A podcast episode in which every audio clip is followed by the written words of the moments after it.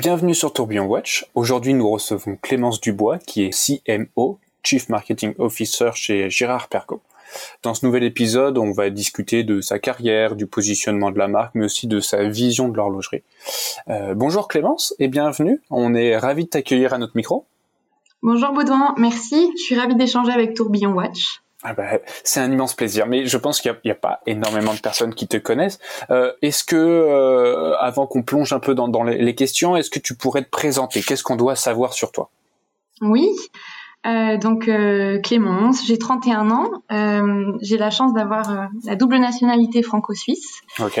Et d'être aujourd'hui responsable marketing produit et communication chez Girard Perregaux. Donc euh, autant du, développement que de la promotion euh, des beaux garde-temps que nous faisons. Parfait. Bon, alors tu es, chez Gérard Pergo, c'est une maison qui appartient au groupe Kering. Euh, est-ce que l'horlogerie, c'était quelque chose qui était déjà présent dans ta famille ou pas vraiment? Enfin, si, on porte des montres, mais bon, sans plus, il n'y a pas une passion particulière pour l'horlogerie. Alors, il est vrai que je n'ai ni horloger, ni passionné d'horlogerie dans ma famille. Euh, pour être 100% transparente avec vous, euh, la première fois que j'ai dû entendre parler ou parler d'horlogerie en famille, c'était quand mon grand-père m'expliquait que sa montre LIP, qu'il avait reçue gratuitement dans le l'abonnement du Nouvel Ops à l'époque, lui suffisait amplement pour lire l'heure. Euh, et que du coup, ça a ouvert un, un, grand débat sur les prix des objets de luxe et notamment des montres. Ouais et des complications de ce qui faisait qu'une montre pouvait être compliquée.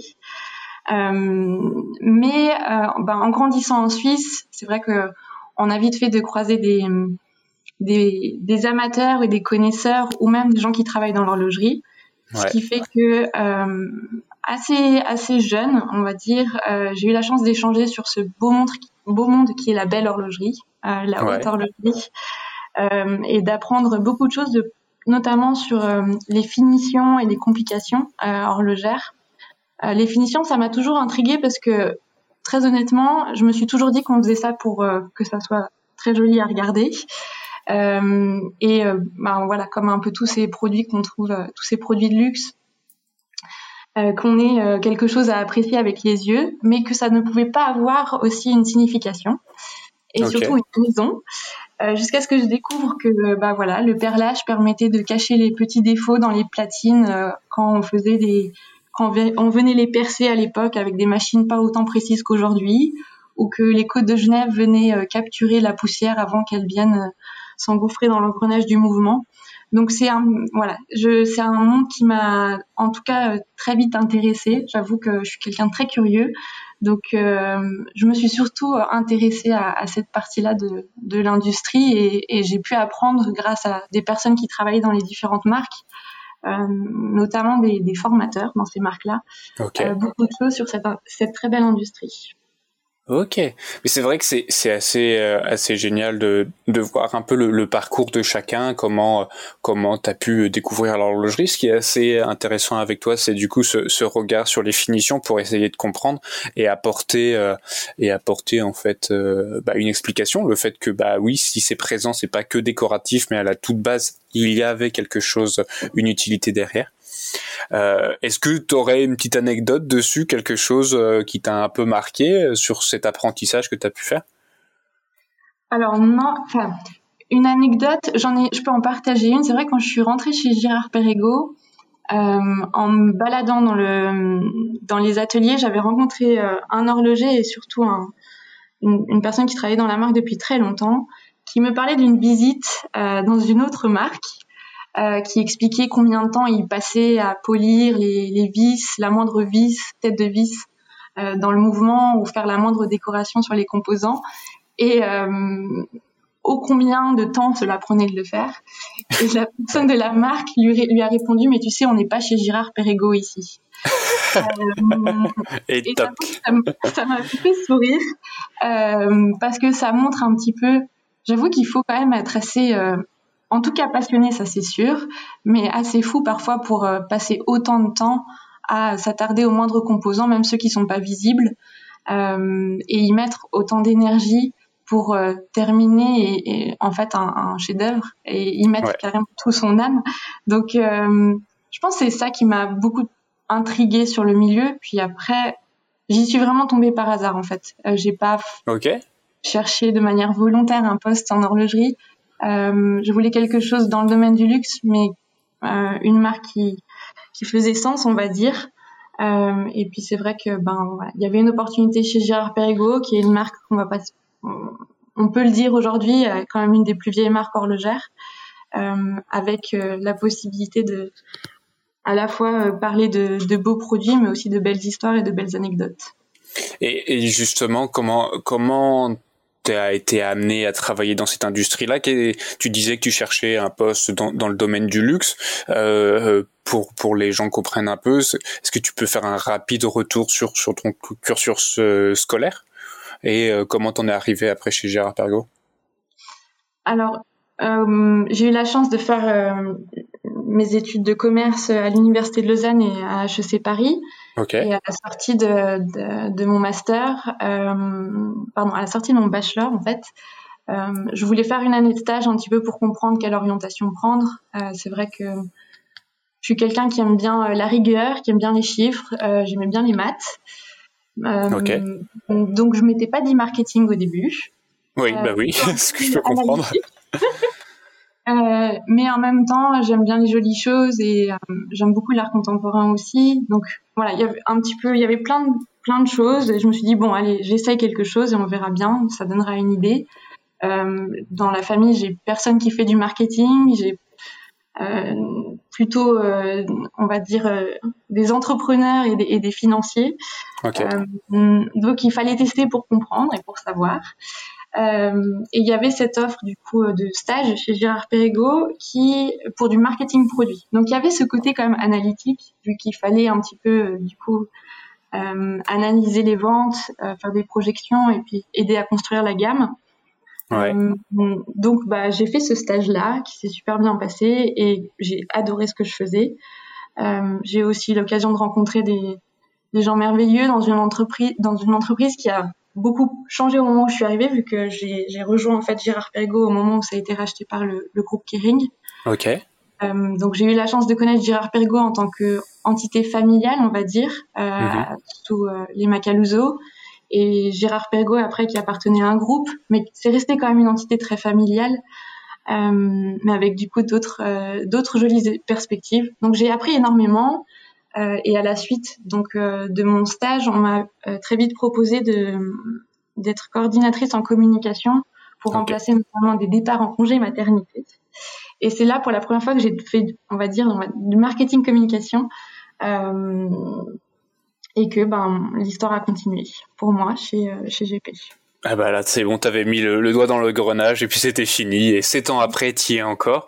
Euh, et comment du coup fort un peu de cette expérience là, bah, comment tu pourrais définir la marque? Parce que toi, tu vis dans, la marque, on va dire, tu as, ce regard interne. Souvent, les, gens voient, euh, une bonne partie de notre audience, je pense, euh, qui, qui, nous écoute, ne voit que, que la marque euh, de façon extérieure. Hein. Tu vois les produits, tu vois la communication. comment tu pourrais définir la marque avec ton expérience, avec tes yeux? Du coup, c'est pas la marketing manager qui parle. Ouais. Euh, moi, ce que j'aime chez, chez GP, c'est le fait que ça soit déjà une, une manufacture. Après, manufacture, c'est un mot peut-être parfois un peu, c'est trop industriel. Euh, Chez GP, on a vraiment, c'est un atelier. Euh, tu rentres, tu, ces horlogers qui sont, qui travaillent à l'établi les uns à côté des autres, à échanger leurs idées, à être en même temps très concentrés sur leurs projets. Sur les pièces de HH, ils font ça de, ils, ouais, ils commencent la montre et ils la terminent. Euh, ouais, il y a un réel suivi du produit.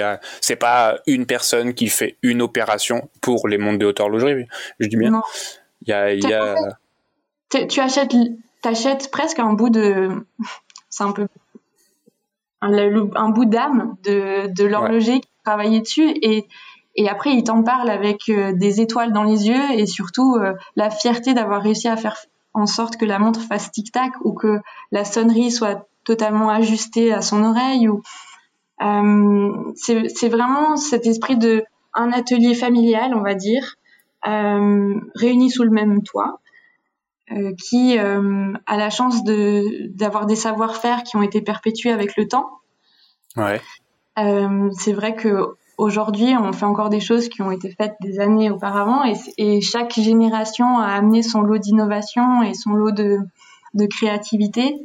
Euh, on a beaucoup, beaucoup de. On peut remercier en tout cas les, pères fondateurs de la marque, que ce soit Constance Girard avec son idée révolutionnaire de prendre un composant du mouvement, en, le pont donc, et lui donner une forme particulière, ou euh, Jean-François Baud qui décide de faire des vrais objets de curiosité comme des pistolets à parfum dans lesquels tu as le, la montre intégrée dans la crosse. Donc c'est vraiment, il y a pas, pour moi Gérard Perregaux, c'est, il n'y a pas de limite en fait. Euh, il y a juste la volonté de faire des beaux, des beaux objets, de raconter des histoires. Euh, et ce que j'aime aussi énormément, c'est que c'est une marque qui s'adresse avant tout aux connaisseurs. Okay. Euh, si tu portes une Gérard Perregaux, c'est que tu cherches à avoir quelque chose de confidentiel au poignet. Euh, tu, as envie de, comprendre et de connaître comment ce que la montre elle a été développée, elle a été, fabriquée, euh, et d'être presque fier de porter un bout d'histoire aussi, euh, mais de manière, on va dire, en tout cas c'est ce qu'on essaie de faire aujourd'hui, de manière contemporaine et avec avec beaucoup de joie en fait. Euh, oui, c'est pas la marque barbante où tu es en mode bon, c'est toujours le même discours. Oui, le passé, le passé, le passé. Mais bon, euh, euh, je je vais pas acheter une montre qui qui ressasse le passé.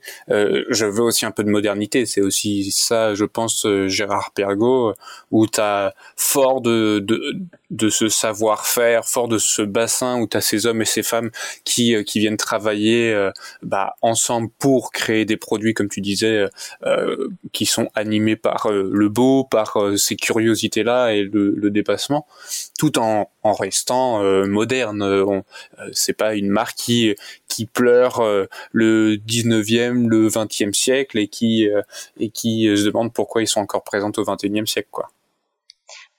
En effet, je pense qu'on peut pas. C'est pas parce qu'une marque a 230 ans d'histoire que tu peux te dire que tout est fait. C'est-à-dire, euh, euh, bah, on reprend des produits d'antan ou des innovations d'antan et puis on vient juste euh, faire une jolie animation ou un joli décor ou en parler tout simplement. Je pense ouais. que on se doit euh, et c'est et pour moi c'est c'est notre plus c'est à la fois euh, la plus belle chose qu'on ait dans notre métier et en même temps la plus grande difficulté c'est que nos pères fondateurs ont été visionnaires, sincèrement. Enfin, et le challenge, c'est pour nous de pouvoir amener suffisamment autour de tout ce qu'ils ont fait, euh, sans dénaturer ce qu'ils ont fait, mais en même temps en y amenant une, une, touche un peu de modernité et surtout une certaine joie de vivre. Je pense que okay. aujourd'hui, l'industrie du luxe et surtout l'industrie horlogère, c'est une industrie qui est très sérieuse. oui. Quelques acteurs se permettent de sortir du lot et d'adopter des tons ou de venir avec des innovations qui sont, euh, euh, voilà, euh, moins conventionnelles, on va dire. Mais dans son ensemble, c'est quand même une industrie qui vit un peu dans le passé, si je peux me permettre. Ouais, non, je suis d'accord avec toi. Et hum, c'est une industrie qui a à la fois tout fait et en même temps, je pense, encore beaucoup de choses à apprendre. ouais j'ai encore beaucoup de choses à apprendre et c'est pour ça que j'adore travailler dans cette industrie. Et, et, et, par contre, son énorme force, c'est que tu croises tout le temps des connaisseurs et des passionnés. Donc, euh, en fait, c'est aussi ça qui pousse un petit peu à essayer de se, se réinventer. Et, mais c'est pas un exercice facile. Ah non, ça c'est sûr. Mais, justement, ça en arrive à l'autre question que, que j'ai. Tu vois, quand on regarde un peu l'horlogerie d'un œil extérieur, tu vois une flopée de marques. Il y en a vraiment beaucoup. Hein. On pourrait peut-être en citer un peu plus d'une cinquantaine. Euh, J'aimerais profiter du fait que, que je t'ai sous la main pour que tu puisses nous dire un peu qu'est-ce qui rend Gérard Pergaud unique. Euh, parce que je pense qu'il y a beaucoup de personnes qui peuvent se dire, OK, il y a le design, parfait, il y a, il y a, il y a des challenges, mais tu vois, essayer de capter un, un bout d'âme de la marque qui lui permet de se différencier, autre mmh. que le produit. Alors, je, je vois trois points. Euh, le premier, c'est sûrement le fait que on est l'une des plus anciennes manufactures horlogères euh, qui existent et surtout qui a la chance d'avoir une histoire qui n'a pas été interrompue. ça, c'est ce qui nous permet aujourd'hui d'avoir une crédibilité, c'est ce qui nous permet aujourd'hui aussi de être capable de réinventer des trésors du passé. et surtout de perpétuer ces savoir-faire. C'est aussi la raison pour laquelle on est encore basé à la chaux de fond euh, et qu'on travaille avec euh, principalement des, des, acteurs, des fournisseurs euh, dans la région. Et pour, on bataille énormément pour s'assurer que les métiers restent intégrés à la manufacture. Euh, okay. On maîtrise aujourd'hui énormément de composants euh, en termes de mouvement. On fait 100% de nos développements aussi à l'interne. Euh, c'est encore assez rare aujourd'hui, pour être honnête. et c'est ce qui nous permet également de continuer à faire de la haute horlogerie. Euh, parce que ça, ça m'amène à mon deuxième point. C'est peut-être pas quelque chose qui la rend unique, mais en tout cas, il y a peu de manufactures aujourd'hui qui sont capables de faire de la haute horlogerie, euh, que ça soit des répétitions minutes, euh, des tourbillons triaxiales, des complications astronomiques.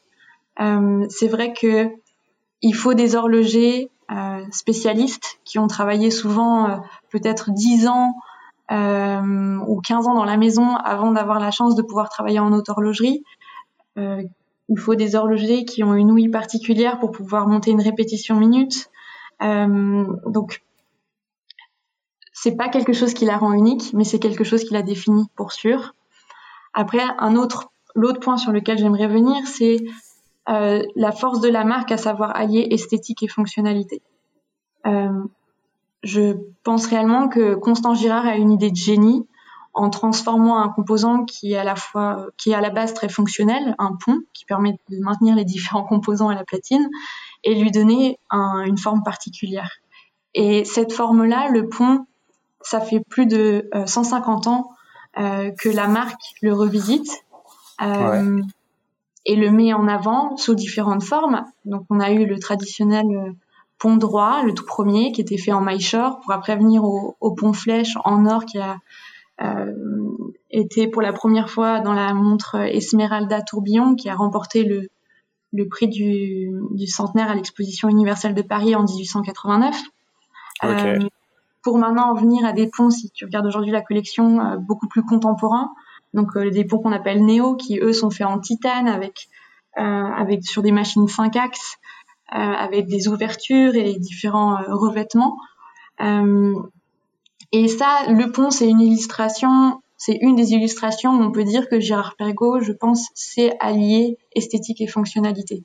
On fait pas juste euh, une jolie forme ou un joli angle, ou on rajoute pas juste une roue pour faire joli. Non, euh, il faut que le composant à la base, il ait une, une fonction, et après on vient travailler l'esthétique du composant. Du coup, il y a toujours cette recherche de on va utiliser la fonction des éléments et y venir allier l'esthétisme pour que l'objet final euh, ait un ensemble équilibré. Exact. Et un, quelque chose de reconnaissable, identifiable. Oui, bien sûr, bien sûr. Euh, les trois ponts sont un bon exemple. Tu prends un des derniers lancements qu'on a fait euh, l'année passée, c'était la Laureato Absolute Light, euh, qui est cette Laureato avec une boîte en saphir donc la particularité de la Laureato, c'est cette euh, lunette octogonale.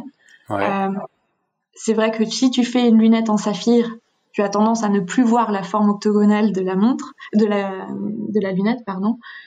Euh, du coup, on a voulu pousser un petit peu la chose et on a travaillé sur une platine de forme octogonale qui, du coup, par transparence, venait rehausser euh, l'octogone de la lunette. Donc, c'est vraiment toujours pousser plus loin l'idée que chaque composant a un rôle à jouer dans l'esthétisme en fait. Ok. Et, à propos de, rôle, enfin, je rebondis un petit peu avec ce que tu disais avant sur sur la marque et le fait que euh, elle est forte de son histoire, mais elle reste moderne. Euh, on a eu le, plaisir d'apprendre il y a de ça euh, quelques mois que Gérard Pergaud euh, euh, venait de signer un partenariat avec Aston Martin, la marque et l'écurie. J'avoue que je suis très content, euh, surtout dès que j'ai j'étais en contact avec la marque. Je me suis dit peut-être qu'on aura moyen d'aller sur euh, sur un circuit pendant un, un, Grand Prix. Peut-être que ça se fera un jour, on n'en sait rien. Euh, et, et, ce qui était euh, pas mal pour le fait de t'avoir sous la main, c'est pourquoi bah, GP a du coup. Euh, Est-ce que tu peux nous expliquer pourquoi GP est en partenariat avec Aston Martin et qu'est-ce que ça apporte à la marque? Euh, Tout à fait. Alors, c'est vrai qu'on est parti d'un principe assez simple qui est que les amateurs d'horlogerie sont souvent des amateurs d'automobile et vice versa. Ouais. Euh, après, tu fais aussi le constat qu'aujourd'hui, il existe beaucoup de partenariats entre des, euh, des marques automobiles et des marques horlogères.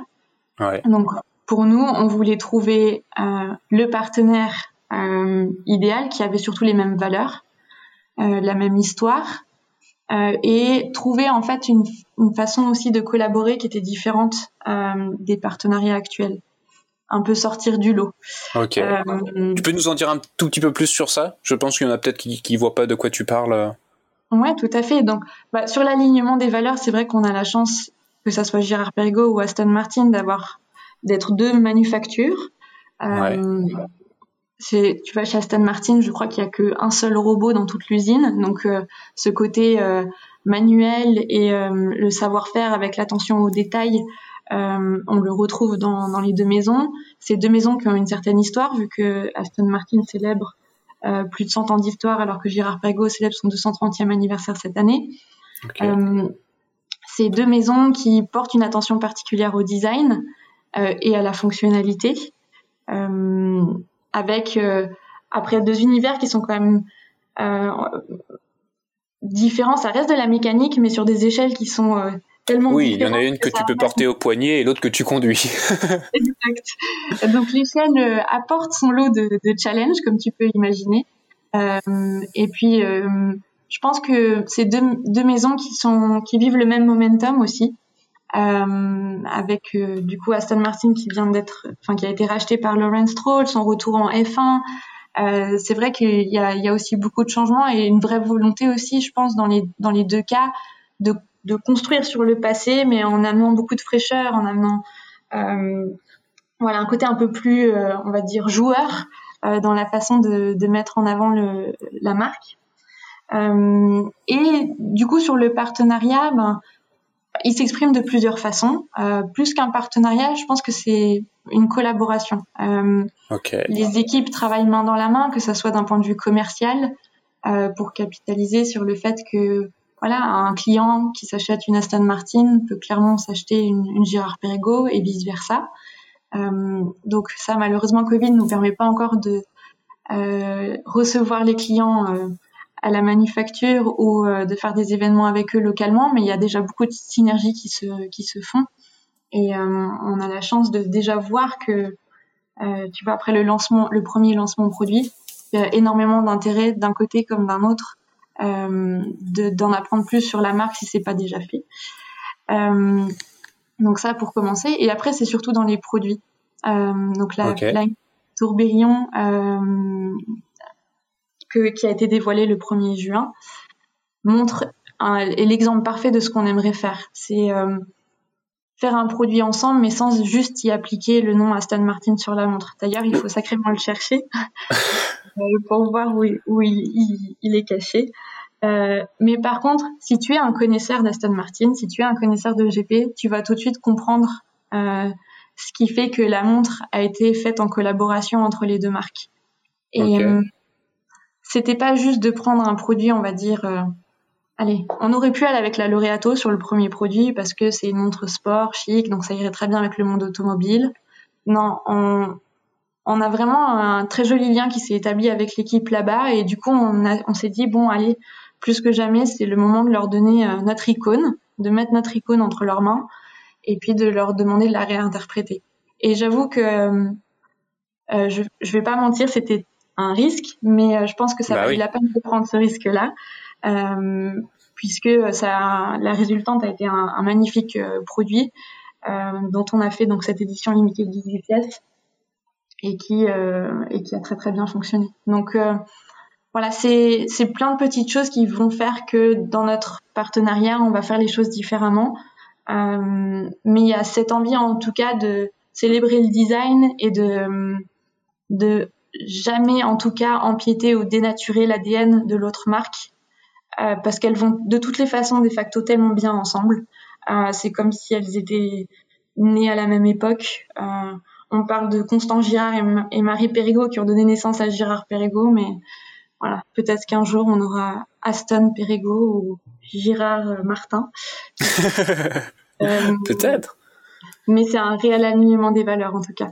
Euh, oui, je pense qu'il est important de, de, de préciser, et c'est top que, que tu aies apporté ces éléments de, de réponse, c'est que d'un œil extérieur, tu dis ok, tiens, il y a encore une marque qui fait un partenariat avec euh, une, écurie, parfait, tant mieux pour eux, ils auront ils auront leur euh, leur logo mis sur la voiture, ils ont sorti un gros chèque, ils ont payé, et, tant mieux pour eux, tu vois, c'est c'est de la pub aussi. Ça va être vu par des millions de personnes qui suivent la F1. bon, ils vont ils vont pondre ils vont pondre une montre où ils vont apposer tout simplement le logo de la marque ou, ou de l'écurie et puis et puis basta. Et toi, tu viens nous dire que non, il y a euh, c'est pas vraiment un partenariat, c'est plus une collaboration. La création de la montre, vous avez, vous leur avez filé le bébé, ceux qui sont revenus avec des idées. Il y, a tous ces éléments où en fait tu dis ah ok, ça va quand même beaucoup plus loin que ce qu'on aurait pu imaginer. Le fait qu'il y ait une, une, réelle relation entre les deux entités, on pourrait très bien dire ok. Euh, ok, vous êtes euh, vous êtes nos partenaires, euh, vous avez des places sur euh, sur les différents circuits et, et voilà, vous bénéficiez de notre aura, mais en contrepartie, vous mettez des billes dans notre écurie et puis et puis puis voilà quoi. J'en reviens un petit peu au point qu'on discutait avant, qui est, je pense qu'on a encore beaucoup de choses à apprendre dans l'industrie horlogère. Et hum, d'un côté, de faire une collaboration, alors là c'est un partenaire automobile, mais ça aurait pu être un autre partenaire d'une autre industrie. Après, on a choisi comme territoire d'expression pour Gérard Perregaux le territoire du, design. Et quand on parle de design, on parle autant de design horloger qu'automobile, que, que d'art en général. Euh, et, du coup, la collaboration, de facto, devait nous permettre d'apprendre et de nous pousser et de, de sortir un peu des sentiers battus et, et de, de, faire les choses un petit peu différemment. Et c'est vrai que bah voilà, d'avoir la chance d'échanger avec l'équipe design chez Aston Martin, ou leur donner la montre et leur dire, écoutez, ben, dans un premier temps, euh, honnêtement, hein, c'est faites comme vous le sentez. Débrouillez-vous. Ciao. Euh, bah ça, ça amène des choses. On se dit ah bah on n'avait pas pensé à ça. Euh, ah bah oui en effet on pourrait. Et puis on, on se challenge en fait d'un côté comme d'un autre. Ah bah là attends on utilise tel matériau dans l'automobile euh, Qu'est-ce que tu as comme équivalence dans l'horlogerie? Ah, ce serait chouette de ça, ça peut être des nouveaux alliages. Bah, sur le premier produit, typiquement, on a, on a développé avec euh, un de nos fournisseurs euh, une exclusivité mondiale qui est un, alliage de caoutchouc avec avec de l'or. donc ça, c'est des choses qui n'avaient pas été faites. Donc tu as à la fois ce côté esthétique et, ce toucher et ce cette jolie valeur euh, de, matériaux précieux et en même temps euh, cette flexibilité du caoutchouc et ce côté un peu plus sport du caoutchouc. En fait, c'est ces échanges-là qui, au final, viennent euh, nourrir la, vision d'ensemble. Ça fait bien plus que juste sortir la montre et, et trois visuels, si je peux me permettre. C'est très bien résumé.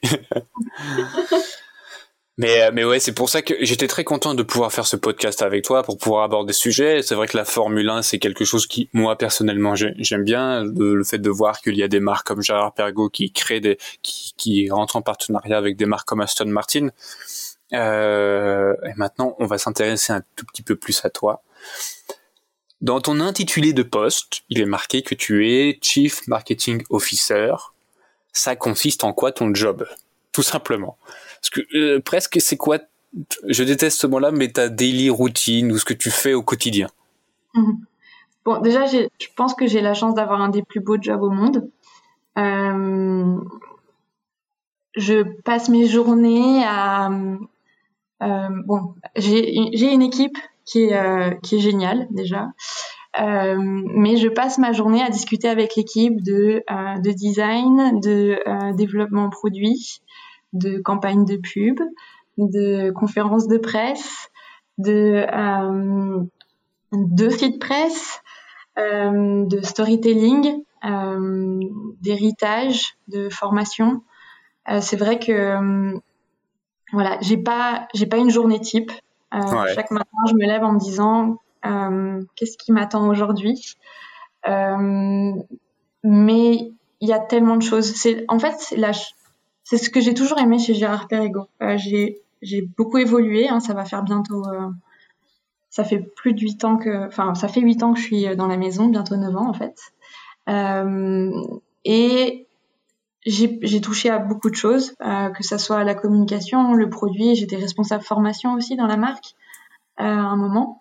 Ouais. Et aujourd'hui, de se dire que tu as la chance d'avoir un métier où tout est possible, en fait, c'est toi qui crée ton, ton poste. Sincèrement, c'est toi qui, qui, qui fait ce que tu as à faire au quotidien et qui a des idées et qui te dit ah bah là voilà il y a peut-être quelque chose à investiguer.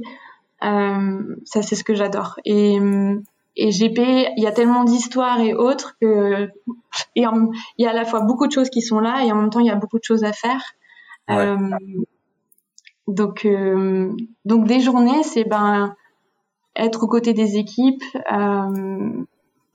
qui elles sont voilà, elles sont passionnées par ce qu'elles font et, et j'ai la chance de, du coup d'être à leur côté pour essayer de construire la, continuer à construire la marque sans dénaturer euh, c'est ça qui est génial de, se dire que, alors, dans ton cas, tu es, contente de ton métier et, et le fait que tu aies cette, euh, ce contact régulier avec les équipes et que euh, des réflexions du fait que la marque soit doublement centenaire, qu'il y a, y a beaucoup de travail, il y a beaucoup de zones à aller explorer.